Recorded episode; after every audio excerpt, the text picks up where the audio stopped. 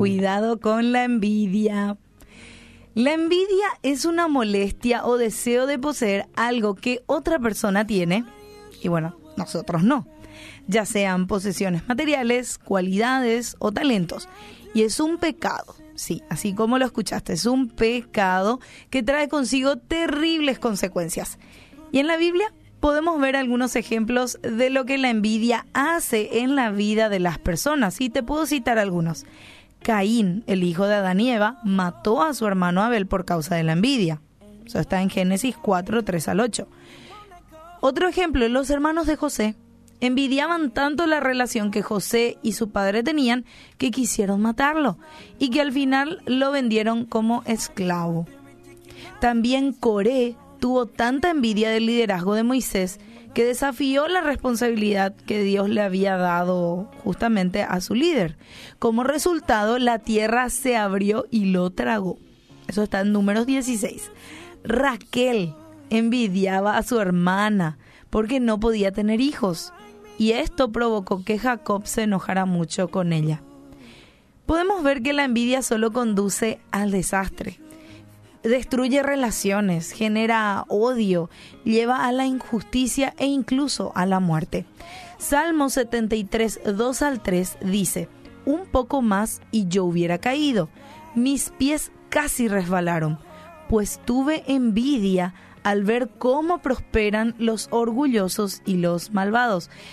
Debemos tener mucho cuidado en nuestro caminar con el Señor, ya que puede haber momentos en los que corramos el riesgo de deslizarnos del camino que el Señor ha trazado para nuestras vidas y caer en la, eh, en la envidia, ¿verdad? Es una fina línea.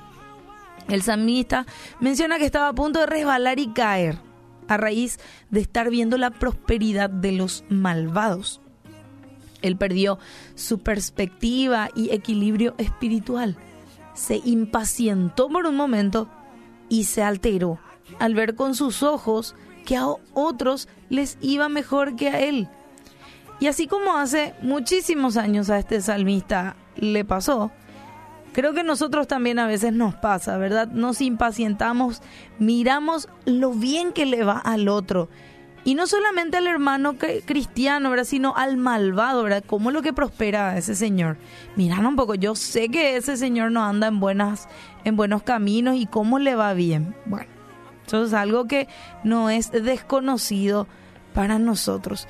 Y algo que la escritura claramente nos advierte no te impacientes a causa de los malignos, ni tengas envidia de los que hacen iniquidad. Salmos 37, 1.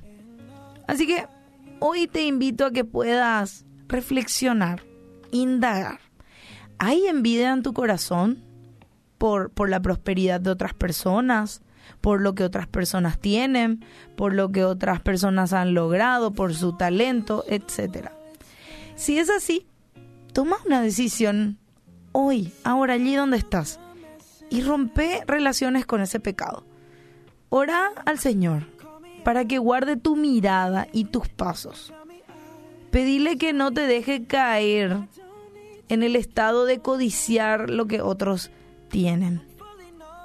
Y 1 de Pedro 1.22 nos anima y nos exhorta a amar de corazón ahora que se han purificado obedeciendo a la verdad y tienen un amor sincero por sus hermanos, ámense de todo corazón los unos a los otros. Así que esta noche te dejo este desafío. Tené cuidado con la envidia, quítala de tu corazón.